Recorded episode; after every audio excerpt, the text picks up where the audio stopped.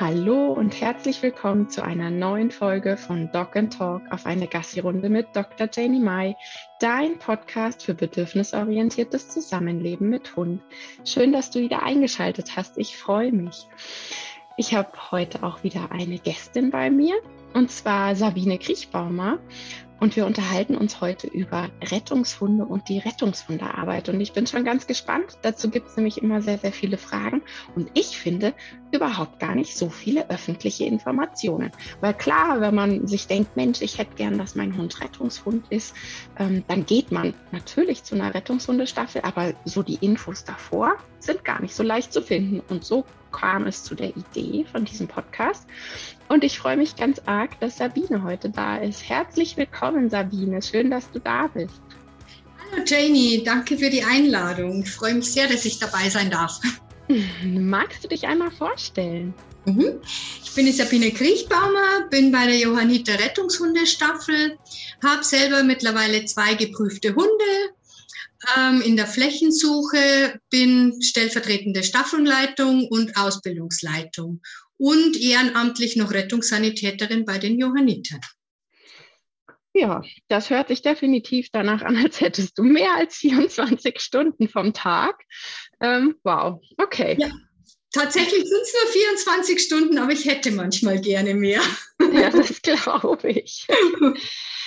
Du, ähm, erzähl uns doch einmal so ganz kurz, ähm, wie so die Ausbildung von einem Rettungshund aussieht. Wann beginnt man am besten? Also am besten beginnt man so früh wie möglich. Ähm, mit meinen Hunden habe ich zum Beispiel schon im Alter von zwölf Wochen angefangen. Das Ziel ist ja ähm, irgendwann, dass der Hund mal ein geprüfter Rettungshund werden soll. Und die erste Prüfung sollte spätestens im Alter von sieben Jahren absolviert werden. Und die Ausbildung dauert circa zweieinhalb bis drei Jahre. Also somit ist das Maximalalter, in dem man anfangen sollte, eigentlich schon drei Jahre. Mhm. Also zwischen zwölf Wochen und drei Jahre ist das optimale Ausbildungsalter. Je früher, desto besser.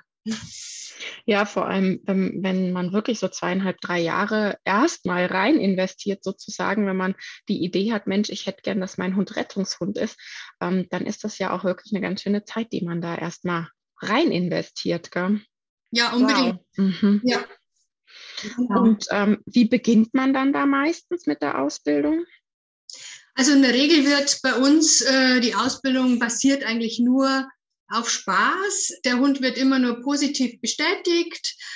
Wir fangen an zum Beispiel mit einem kleinen Spielkreis, Futterkreis. Das läuft ab und zu äh, ein bisschen konträr zu dem, was man in der Hundeschule lernt. Bei uns darf der Hund Leckerlis, von anderen Leuten nehmen. Ist immer ein bisschen schwierig, aber die Hunde können auch dann sehr schnell unterscheiden, wann ist es richtig, wann ist es falsch. Gell? Ja, bin ich im Einsatz oder nicht? Die kriegen dann ja auch die Kenndecke und sogar. So ist es, genau, genau. Dann ist einfach Arbeit ist anders und da darf man das dann auch. Mhm. Also es wird aufgebaut, anfangs mit einem kleinen Futterkreis. Äh, Ziel ist einfach, dass der Hund andere Leute, die er findet, die sich kleine Verstecke suchen, noch einfach alles auf Sicht ähm, dass er diese Leute findet und dann bekommt er hier seine Belohnung, sei es das Spiel, sei es das ganz tolle Futter in dem Sinn. Mhm. Also so richtig mit Jackpot, mit Speck fängt man Mäuse. So ist es, genau. Mhm. Und ähm, wenn ich mir da jetzt vorstelle, ähm, welcher Hund, also ich weiß ja, wie die, wie eure Staffel so aussieht, rassenmäßig. Ja. Und, ähm, äh, ich frage jetzt trotzdem mal so, gibt es da gewisse Voraussetzungen, zum Beispiel auch die Größe? Weil wenn ich jetzt sage, Mensch, so ein Rettungshundeinsatz im Wald und dann wuselt da ein kleines süßes Teckelchen umher, geht das?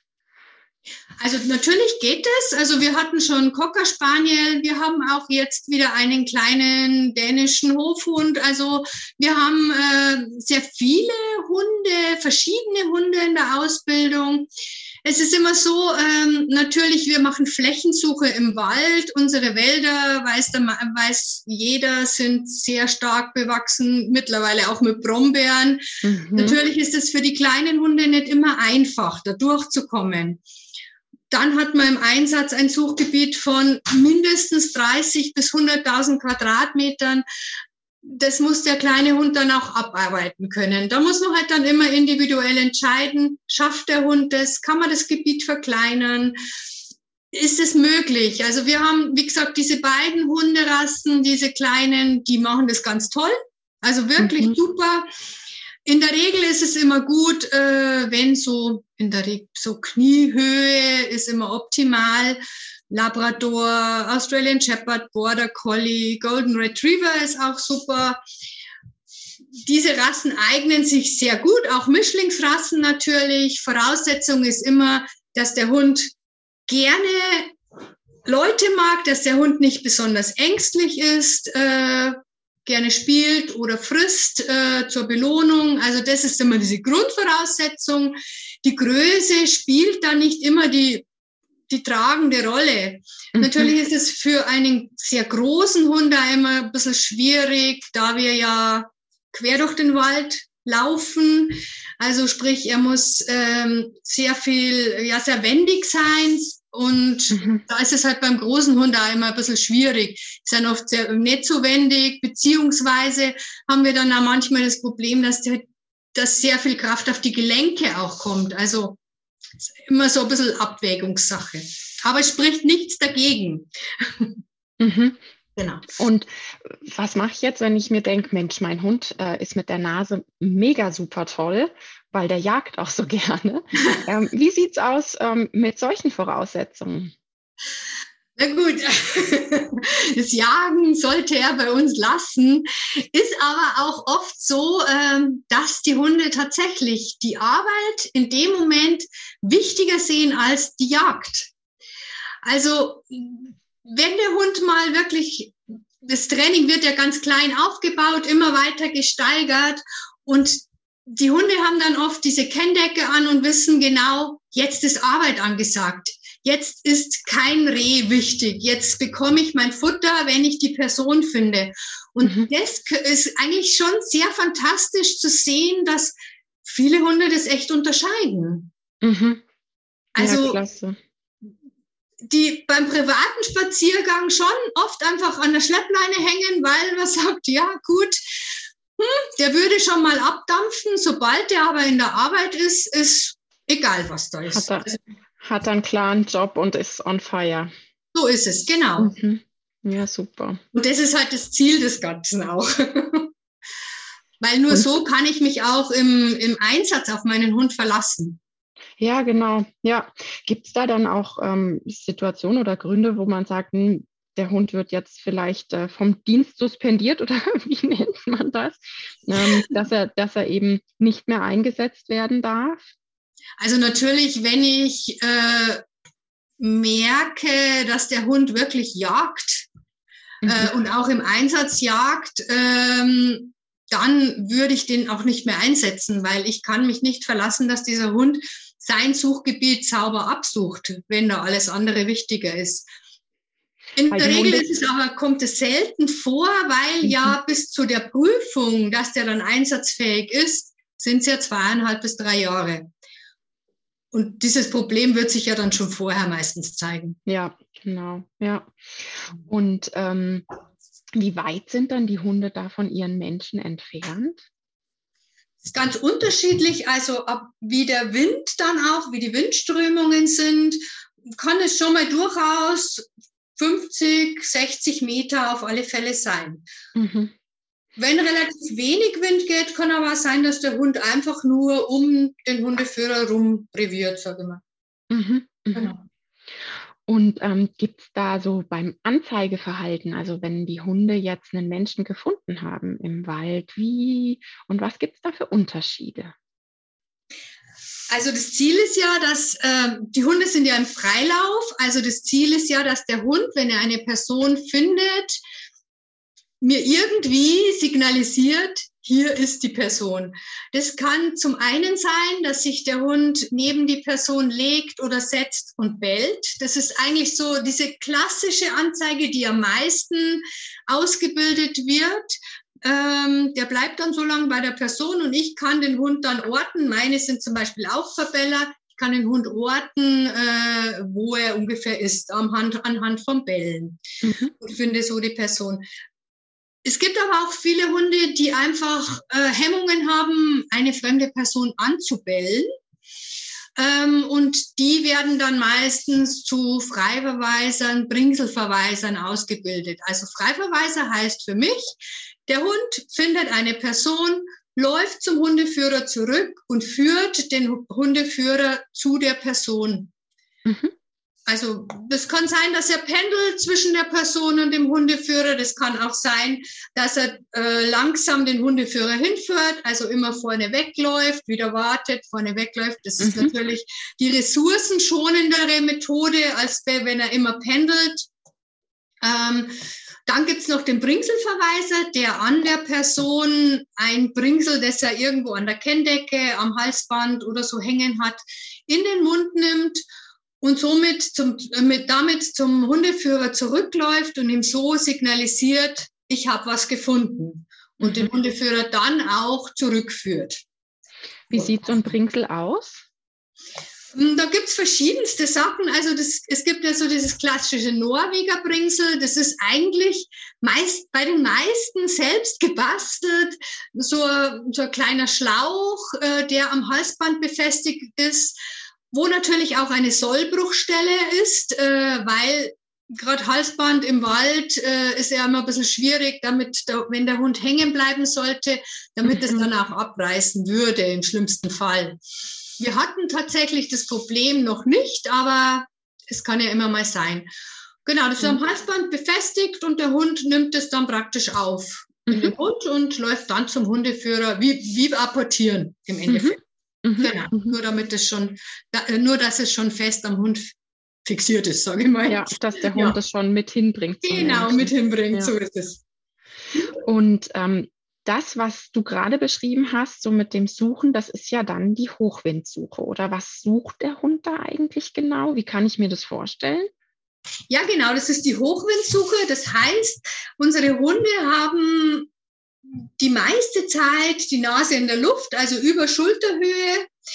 Und ähm, Gott, man muss sich das immer so vorstellen, da wird es ein bisschen, ja, der menschliche Körper stößt ja laufend Hautzellen ab, äh, die mit Bakterien beladen sind und die Bakterien praktisch diese Hautzellen zersetzen und das wird zu einer, die sind dann umgeben von einer Dufthülle.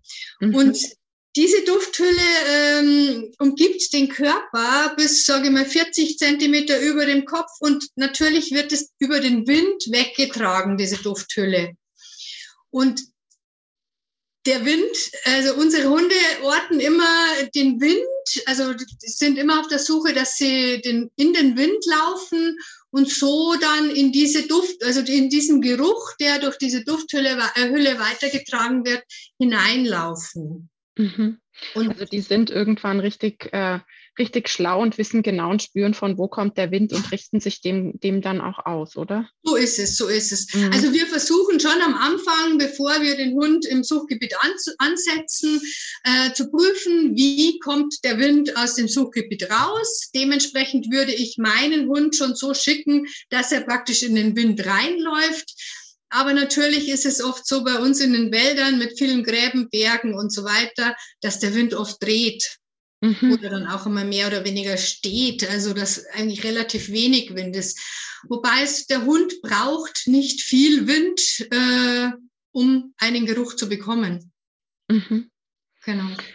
Und da ist ja immer so diese ganz große Frage, wie lang kann der Hund das riechen? Also wenn ich mir jetzt vorstelle, letzte Woche ist eine Person abgängig und ähm, jetzt werden die Hunde geschickt. Geht das, dass die auch noch nach einer Woche was riechen? Oder welcher Zeitfaktor ist da so das Ideal? Es ist eigentlich ganz unterschiedlich und es hängt auch von der Witterung ab. Mhm.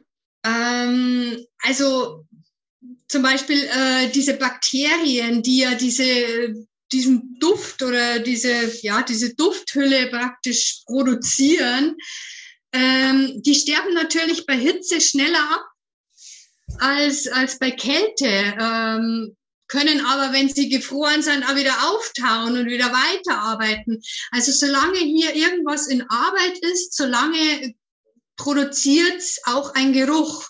Mhm. Ist immer ähm, unterschiedlich. Also bei großer Hitze ist es oft schwieriger. Je wärmer der Körper ist und je kühler die Außentemperatur ist, desto, also die Temperaturunterschiede zwischen Mensch und Außentemperatur, wenn je größer die sind, desto leichter tut sich auch der Hund dann wieder. Mhm. Ähm, es hängt immer ein bisschen davon ab. Nieselregen ist wieder besser, weil Feuchtigkeit ja natürlich auch dieses Bakterien, diese Stoffwechselproduktion anregt.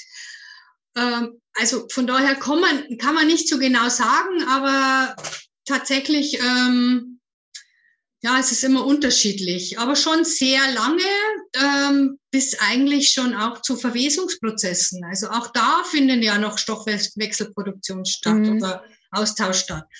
Genau. Mhm. Das heißt, ähm, wenn es jetzt so, ich sag jetzt mal, drei Tage Monsunregen hat, dann probiert ihr trotzdem euer Glück. Wir probieren auf alle Fälle unser Glück. Wenn es drei Tage Monsunregen hat, ist der Boden halt schon gut aufgesättigt und die Geruchsstoffe sind halt schon sehr ja, weggewaschen, sage ich mal. Es ist mhm. schwierig, aber dadurch, dass ja wir praktisch ähm, den Wald so systematisch abarbeiten, dass wir eigentlich da, also dass wir sagen können, wir waren eigentlich fast überall hat man immer nur große Chancen, dass man es findet, dass man ihn findet oder sie findet. Genau, mhm. Person. Ähm, wie läuft das dann eigentlich ab, so ein Einsatz? Ihr werdet gerufen von, von wem? Also die Polizei alarmiert uns. Wir mhm. werden über die Leitstelle von der Polizei alarmiert. Äh, wenn eine vermisste, vermisste Person abgängig ist, sei es äh, Demenz aus dem Altersheim, sei es Suizid, sei es Kinder, Unfall, wo jemand vielleicht äh, abhaut oder einfach verwirrt ist. Genau, dann werden wir gerufen. Ähm, dann bekommt bei uns jeder so seine Parzelle in der Flächensuche, seine Waldparzelle, also Wald- oder Freifläche, so zwischen, wie ich schon gesagt habe, 30 und 100.000 Quadratmetern. Und dann geht man im Team mit einem Hundeführer, mit Hund ein Navigator mit GPS und ein Funker. Das ist also so die bestmögliche äh, Besetzung ja, dann für Besetzung, euch, oder? Danke. Ja, genau, die bestmögliche Besetzung. Äh, gehen wir, fahren wir zu unserem Suchgebiet und dann überprüfen wir tatsächlich auch als erstes mal den Wind, schauen mal, wie kommt der Wind, wie schicken wir den Hund am besten los. Mhm. Dann ist es so, dass wir diesen Wald systematisch in Schlangenlinien abarbeiten. Also wir gehen praktisch in Schlangenlinien durch den Wald. Wir gehen nicht nur auf dem Weg oder um den Wald rum, sondern wir arbeiten uns in Schlangenlinien durch. Und dann entscheidet immer, wie äh, stark ist der Wind in dem also wenn wir viel Wind haben und ich sehe, okay, mein Hund läuft dann auch weit, weil er viel Hochwind bekommt, dann kann ich diese Schlangenlinien ein bisschen weitermachen. Wenn ich sage, okay, heute ist ein sehr warmer Tag mit ganz wenig Wind, äh, wo ich vielleicht auch wenig Geruchspartikel oder der Hund wenig Geruchspartikel Partikel bekommt, ähm, dann muss ich diese Schlangenlinie natürlich enger machen. Also dann habe ich mhm. vielleicht einfach nur mal so Schlangenlinien 20 Meter Abstand und so kann ich vielleicht auch mal 40 Meter machen. Dementsprechend kürzer mhm. oder länger braucht man, um das Suchgebiet abzuarbeiten. Mhm. Okay, und ähm, wie oft werdet ihr gerufen, so im Schnitt? Also wie oft passiert das? Also im Schnitt äh, haben wir so zwischen 20 und 40 Einsätzen im Jahr. Also ich sage mal so, wenn man es umrechnet, je zwei, jede zweite Woche. Wobei unsere Einsätze natürlich nicht jede zweite Woche kommen, sondern meistens geballt. Also dann wieder zwei, drei Einsätze gleich hintereinander, mhm. dann wieder mal drei, vier Wochen Pause. Aber in der Regel so, ja, alle zwei Wochen. Und ähm, merkt man da irgendwie Jahreszeiten? Gibt es da irgendwie, ja, dass ihr schon wisst, okay, jetzt ist wieder die und die Zeit, bald wird es wieder mehr oder mhm, sobald es im Herbst sobald es im Herbst wieder dunkel wird und dann so diese okay. Weihnachtszeit, ähm, ja, die halt einfach so generell ein bisschen sag mal, depressiver macht, diese Zeit, mhm. diese dunkle Jahreszeit. Das ist mhm. eigentlich so die Zeit, wo wir sagen, da kommen die meisten Einsätze vor. Mhm. Wir haben jetzt die ganze Zeit von den Hunden gesprochen. Was müssen denn die Menschen mitbringen? Weil die müssen ja auch allerhand üben und ähm, ja, haben auch allerhand Prüfungen, gell? Ja, tatsächlich. Ähm, tatsächlich ist die Ausbildung für die Menschen auch sehr umfangreich. Also wir müssen auf alle Fälle den Sanitätskurs haben, also mindestens 48 äh, Stunden ist der. Dann äh, müssen wir bei den Johannitern einen, ein kleines Grundmodul psychosoziale Notfallversorgung machen ähm, Katastrophenschutzausbildung, die ein Wochenende geht und dann noch etliche Kurse, die so ein, zwei Tage auch gehen, also so meist so ein Tag. Ähm, also man hat schon immer ein bisschen was zu tun, bis man dann endlich bei der Prüfung ist. Und dann ist es natürlich auch wichtig, dass ich mich in der Navigation und im Funken auch fit mache. Also, weil ich mhm. soll ja dann in der Zeit, in der mein Hund noch nicht geprüft ist, äh, die anderen geprüften Hundeteams vielleicht auch in der Suche als Helfer äh, unterstützen. Mhm. Weil ohne Helfer äh, sind wir aufgeschmissen. Also ich kann als Hundeführer einfach nicht alleine in den Wald gehen und ein Suchgebiet abarbeiten. Ich brauche immer Helfer ohne Hund. Und da ist es halt optimal, die Hundeführer, ähm, die noch keinen geprüften Hund haben, dabei zu haben, weil die einfach auch Einsatzerfahrung sammeln dann in der Zeit. Ja. Genau. Wie viel Zeit pro Woche investierst du so circa? Also ich sehr viel. Mir ist teilweise schon fast ein Halbtagsjob in Anführungsstrichen. Also Training ist bei uns zweimal die Woche, ähm, meistens Dienstagabend von 19 bis 22 Uhr und dann Samstag oder Sonntag von 9 Uhr bis 14, 15 Uhr. Dann haben wir natürlich, ähm, ja, durch das, dass ich ja Ausbilder bin und stellvertretender Staffelleit, äh, Staffelleiterin, haben wir natürlich auch noch Sitzungen, äh, die die Ausbildung dann betreffen. Wir Ausbilder müssen uns absprechen. Wir müssen die Ausbildung planen. Wir müssen auch unsere Hundeführer in allen Fragen einfach beraten. Die haben ja nicht nur immer in der Ausbildung nur Fragen, denen kommt ja auch so zwischendrin mal, wie geht das oder welchen Kurs muss ich noch machen, die Kurse buchen und so weiter. Mhm. Also es ist schon sehr viel Arbeit, aber es macht einfach auch Spaß. Ähm, ja, da komme ich dann gleich mal direkt zur Frage, was bekommt ihr für die Einsätze? Ein Danke. also mhm. tatsächlich ist es so, ähm, wir bekommen nichts. Ein Rettungshundeinsatz ist immer kostenlos. Ähm, also auch die Organisation bekommt für unseren Einsatz nichts. Wir finanzieren uns eigentlich nur aus Spenden. Und äh, ja, wir freuen uns natürlich immer, wenn eine Person am besten lebend gefunden werden kann und ja, einfach die Angehörigen sich darüber freuen. Und dieses Danke ist für uns einfach schon Belohnung genug. Mhm. Genau. Okay, also eine ehrenamtliche Tätigkeit, gell? Genau. Und das ist, denke ich, auch ganz, ganz wichtig, dass man im Grunde genommen, wenn man sich überlegt, zweimal die Woche, ihr trefft euch ja dann auch in unterschiedlichen Gebieten. Das heißt, du hast ganz schön Fahrtkosten. Mhm. Ähm, ja, also das ist definitiv ein, ein ehrenamtlicher Job, den man sehr, sehr lieben muss. Gell? Ja, auf alle Fälle. Also es ist schon, man bringt schon sehr viel mit. Also sei es äh, emotional, sei es ja, auch äh, im finanziellen muss man sagen, äh, wie gesagt, wie du schon gesagt hast, die Fahrtkosten sind natürlich, die tragen wir ja dann alle selber, beziehungsweise äh, also wir bekommen für für den Einsatz die Ausrüstung natürlich gestellt, also Helm, äh, Einsatzkleidung und so weiter, auch Schuhe. Aber was ich so äh, fürs private Training brauche, das ist halt dann mein eigenes viele von uns sind ja dann so, dass sie dann nochmal zusätzlich selber sich ein GPS kaufen. Gut, das nimmt man dann auch im privaten Bereich her.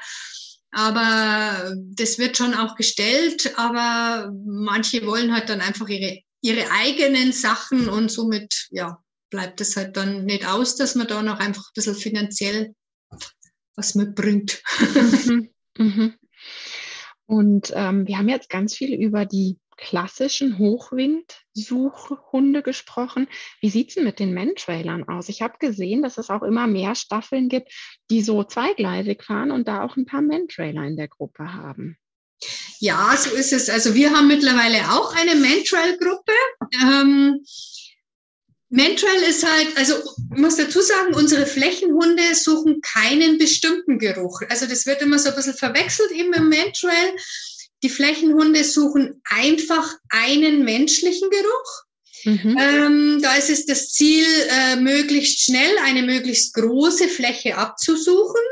Im Gegensatz zum Mantrail, Mantrail die, die Mantrailer suchen einen Individualgeruch. Also die mhm. bekommen wirklich eine, Geruchs, eine Geruchsprobe von dieser vermissten Person und suchen genau nach diesem Geruch. Ist natürlich von Vorteil, zum Beispiel in der Stadt, wo halt viele Menschen sind, äh, da wären jetzt unsere Flächenhunde verloren, weil die würden jeden verbellen oder irgendwann keinen mehr. Mhm. Der Mantrailer sucht sich halt einfach diesen Menschen, den, von dem er den Geruch hat. Mhm. Es ist einfach der Unterschied. Der Mantrailer ähm, sucht ja teilweise mit der Nase unten, beziehungsweise nur nicht, also nicht über den Hochwind genau, nimmt natürlich auch Geruchspartikel aus der Luft entgegen, aber halt nach diesem speziellen Geruch. Mhm. Das ist eigentlich der große Unterschied dass der Mantrailer den, den speziellen Geruch sucht und wir einfach jeden menschlichen. Also wenn bei uns im Wald ein Pilzesucher ist, dann wird der auch verbellt von uns. Während dem Einsatz, ja klar. Mhm. Ja, klar. Und ähm, wie sieht dann so die Zusammenarbeit aus, wenn du sagst, ihr habt auch die Mantrailer in der Staffel? Wie sieht da dann die beste Kombination aus, wie die Hunde mit ihren unterschiedlichen Aufgaben zusammenarbeiten? Die beste Kommunikation im Einsatz zum Beispiel wäre, der Vermisste, äh, man hat zum Beispiel ein Auto gefunden, man hat die, er ist von der Wohnung vom Altenheim verschwunden. Die beste Ding wäre, äh, dass der Mantrailer angesetzt wird, die Spur aufnimmt und dann zum Beispiel landet er an einem Waldgebiet, an einer Freifläche und da kann man dann speziell die Richtung, äh, in diese Richtung die Flächenhunde draufsetzen. Mhm. Also dass der, der Mantrailer einfach richtungsweisend für die Flächenhunde ist. Mhm. Ja, Weil im Grunde wir Fläche, äh, von der Fläche wissen ja nicht, in welche Richtung ist die Person gelaufen. Ja. Ja, Somit ja. gibt es ja bei uns viele Wälder. Mhm. Und wenn man natürlich in vier Himmelsrichtungen alle Wälder absucht, ist es halt natürlich sehr ja, aufwendig an Zeit und Personal und Hunden. Mhm. Somit wäre es halt die optimale Kombination, wenn der Mantrailer sagt, okay, die Person ist Richtung Süden gelaufen, dann sucht man halt im Süden mal primär alle Wälder ab. Mhm. Mhm. Genau, das wäre die optimale Zusammenarbeit. Ja, super. Ähm, ich wurde einige Male von meiner Community gefragt, wie es im Rettungshundebereich mit der Grundausbildung aussieht. Also es gibt ja im Rettungshundebereich auch eine klassische, ich glaube, sie heißt immer noch Gehorsamsprüfung, oder? Ja, genau. Mhm. Ja. Ist die m, hm, positiv oder ist die eher so wie im Polizeihundebereich? Wie darf ich mir das vorstellen? Also ähm, die ist eigentlich so mehr ähm, ähnlich wie die Begleithundeprüfung. Mhm. Also es ist eine klassische Gehorsamsprüfung. Ja, der Hund sollte Fuß laufen. Ja, der Hund sollte ein Sitz, ein Steh und ein Platz aus der Bewegung machen. Er muss die Ablage können, wenn der Hundeführer aus der Sicht ist. Allerdings ist es bei uns jetzt nicht so, dass der Hund wenn der Fuß läuft und äh, mal ja ein bisschen ne weiter neben dem Hundeführer läuft, beziehungsweise mal kurz die Nase am Boden hat oder so, ähm, dann ist es bei uns nicht so streng wie jetzt im Polizeihundebereich oder, oder bei der, ja, genau wie im Polizeihundebereich. Weil äh, bei uns einfach primär ähm, der Fokus auf der Flächensuche ist. Und in der Prüfung ist es so, dass jeder Prüfer will diesen Hund in der Suche sehen. Und ja, also es ist jetzt nicht, nicht so wichtig, dass der Hund ja ganz akkurat bei Fuß läuft. Ja, und also was ich mir auch gedacht habe bei, bei der Frage, die Hunde sollen ja dann später auch selbstständig arbeiten. Und ich glaube, es würde gar nicht gehen, dass man einen Hund für diese Gehorsamsprüfung aversiv zusammenfaltet und am Ende einen eigenständig arbeitenden, freudigen Hund hat. Das, das würde gar nicht so zusammenpassen. Gell?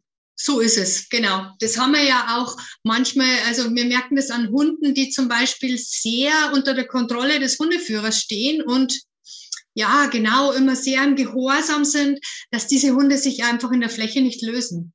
Mhm, das haben ja, wir klar. ganz oft und sich immer wieder rückversichern und das, das ist eigentlich, ich brauche in der Fläche einen Hund, der eigentlich eigenständige Entscheidungen trifft auf, und auf dem ich mich als Hundeführer auch verlassen kann. Mhm. Ja, und da braucht es eben diesen, dieses Frei-Sein, diese Selbstwirksamkeit und auch diese Selbstkompetenzen. Und die gehen ja nur, wenn ich nicht eingeschüchtert bin. So ist es, ja. auf alle Fälle. Genau. Also okay, könnte ich mit meiner Hündin jetzt auch nicht machen. Amy hat ihren eigenen Kopf. Immer noch. ja, gut so. Deshalb ist sie ja auch so, so toll im Rettungshundebereich. Ja, genau. Also das macht sie auch aus. Also weil ich einfach, ich verlasse mich 100 Prozent auf sie und ich weiß, sie verlässt sich auch auf mich. Also sie hat mich immer auf dem Schirm, aber macht ihr Ding einfach. Und für sie ist immer noch die, die Suche das Tollste. Also das mhm. ist einfach immer noch Spiel und Spaß und ja, die absolute Arbeit fürs Arbeit, positive Arbeit für sie. Also. Ja, ja, klar. Ja. ja muss es ja auch, gell? Genau. Weil was braucht es da so für einen Ausgleich? Wenn ich mir jetzt vorstelle, du hast gesagt, die Einsätze kommen dann oft so hintereinander. Ähm, da braucht es ja doch durchaus auch einen Ausgleich für den Hund, also mal von Schlaf abgesehen. Ja, also wir machen dann auch wirklich nur äh, Spaziergänge, wo es einfach nur jeder für sich einmal dahin flaniert. Also bei uns ist dann nicht nur groß daheim, dass man sagt, oh, jetzt mache ich noch das und bespaß den Hund noch so. Die wollen einfach dann einfach nur mal schnüffeln, Kopf ausschalten, wie wir beim Spazierengehen halt auch einfach mal so mhm. dahin flanieren. Und das ist für die Hunde einfach auch ganz toll. Also dass man da nicht äh, dann noch die großen Aufgaben in dem Moment stellt, wenn, wenn schon ja vielleicht ein oder zwei Einsätze hinter ihm liegen. Mhm. Ja. Also ich sage immer so, Einsatz ist wie wenn wir einen Marathon laufen und nebenbei noch das einmal eins aufsagen. Ja, voll, gell? weil also das finde ich auch so faszinierend daran, ähm, auch als ich damals noch so intensiv Mental gemacht habe, dass wir ja wirklich hinten dran sind und einfach auch nicht mitreden können. Selbst wenn wir probieren, uns das vorzustellen, wir können nicht mitreden und uns da nicht reinfühlen, weil es ist eben dieses Flitzen und gleichzeitig wie ein absoluter Hochleistungscomputer die Nase einsetzen. So ist es, genau. Also es ist körperlich und geistig Hochleistung. Ja, total. Ja, ja. Und das braucht halt dann einfach auch Ruhe und einfach mal nur den Kopf ausschalten dürfen. Und das ist halt ganz wichtig für diese Hunde auch. Einfach mal Hund sein dürfen. Hund sein dürfen und genau, keine Aufgabe bekommen oder so. Mhm. Super, super schön. Ich glaube, wir haben ähm, ganz, ganz viele wichtige Fragen auch ähm, klären können. Also vor allem eben auch, wie viel Einsatz das ist, auch pro Woche, wie viel Zeit man da investieren muss, damit der Hund eben auch diese Freude daran hat und ein verlässlicher Partner dann in der Situation ist, in der entsprechenden. Und ähm, ja, was, was glaube ich viele nicht wissen und ähm, deshalb war mir das auch wichtig, dass wir das ansprechen, dass ihr das, dass es ein teures Hobby ist, nennen wir es doch mal beim Namen. Es ist ein teures Hobby und ähm, ein zeitaufwendiges Hobby, für was ihr nicht bezahlt werdet und ich finde, es ist ein so, so wichtiges Hobby, weil es Menschenleben rettet und ähm, deshalb möchte ich da auch super gerne zu Spenden aufrufen. Ich habe ähm, in den Show Notes unten einen Link da könnt ihr darüber ähm, eine Spende jetzt in dem Fall natürlich ähm, für die Rettungshundestaffel geben. Und wenn ihr sagt, ihr möchtet eine spezielle unterstützen, dann tut das. Schaut bei euch lokal. Die Rettungshundestaffeln leben und finanzieren sich alle durch die Bank weg, durch Spenden. Und ja, es ist ein teures Hobby. Und ich glaube, so könnt ihr das Ganze noch ein bisschen honorieren. Ich würde mich darüber sehr, sehr freuen. Sabine, haben wir irgendwas Wichtiges vergessen, was du noch äh, sagen möchtest? Ja, also ich glaube, wir haben eigentlich alles besprochen. Äh, Gibt es von dir noch irgendwelche Fragen oder? Nein, ich habe alles, was ich als, als genau. wichtig erachtet habe, ähm, das habe ich gefragt und du hast mir Rede und Antwort gestanden. Ja. Also vielen, vielen Dank, dass du da warst und dir die Zeit genommen hast. Wir sind wieder beim Thema Zeit. vielen ja. Dank dafür und ich wünsche euch weiterhin ganz, ganz viel Spaß und Erfolg. Ja, vielen Dank und super lieb, dass ich dabei sein durfte. Total gerne. Und ich danke dir fürs Zuhören und wie immer freue ich mich über eine positive Bewertung. Podcasts leben davon. Das ist super wichtig, dass wir positive Bewertungen bekommen. Die gehen mittlerweile auch bei Spotify, nicht nur bei iTunes. Auch da könnt ihr Bewertungen abgeben und Sternchen vergeben. Und ich freue mich über positive Bewertungen und natürlich auch wird es wieder einen Post auf Instagram und Facebook geben zu dem heutigen Thema und ich würde mich ganz arg freuen, wenn wir in den Austausch gehen unter dem jeweiligen Posting. Danke fürs Zuhören und bis bald. Tschüss. Tschüss, Sabine. Tschüss.